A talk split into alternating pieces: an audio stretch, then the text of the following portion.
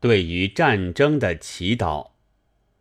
读书心得：热河的战争开始了。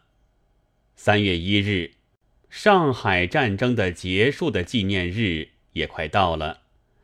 民族英雄的肖像一次又一次的印刷着、出卖着，而小兵们的血、伤痕、热烈的心。还要被人糟蹋多少时候？回忆里的炮声和几千里外的炮声，都使得我们带着无可如何的苦笑，去翻开一本无聊的，但是倒也很有几句警句的闲书。这警句是：“喂，排长，我们到底上哪里去哟？”其中的一个问：“走吧。”我也不晓得，丢那妈死光就算了，走什么？不要吵，服从命令，丢那妈的命令。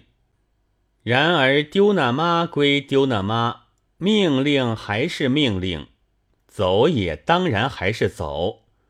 四点钟的时候，中山路复归于沉寂，风和叶儿沙沙的响。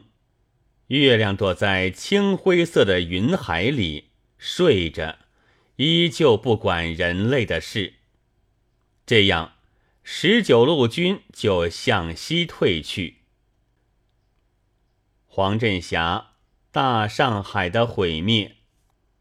什么时候丢那妈和命令不是这样各归各，那就得救了。不然呢？还有警句可以回答这个问题。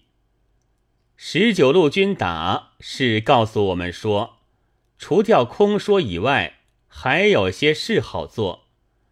十九路军胜利，只能增加我们苟且偷安与骄傲的迷梦。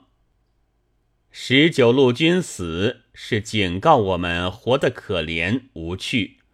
十九路军失败，才告诉我们。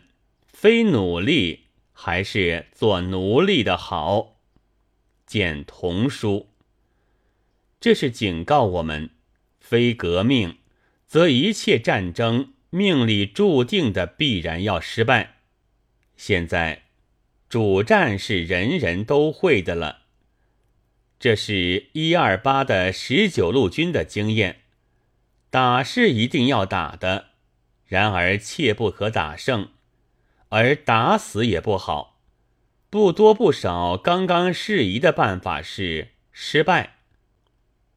民族英雄对于战争的祈祷是这样的，而战争又的确是他们在指挥着，这指挥权是不肯让给别人的。战争经得起主持的人预定着打败仗的计划吗？好像戏台上的花脸和白脸打仗，谁输谁赢是早在后台约定了的。呜呼，我们的民族英雄！二月二十五日。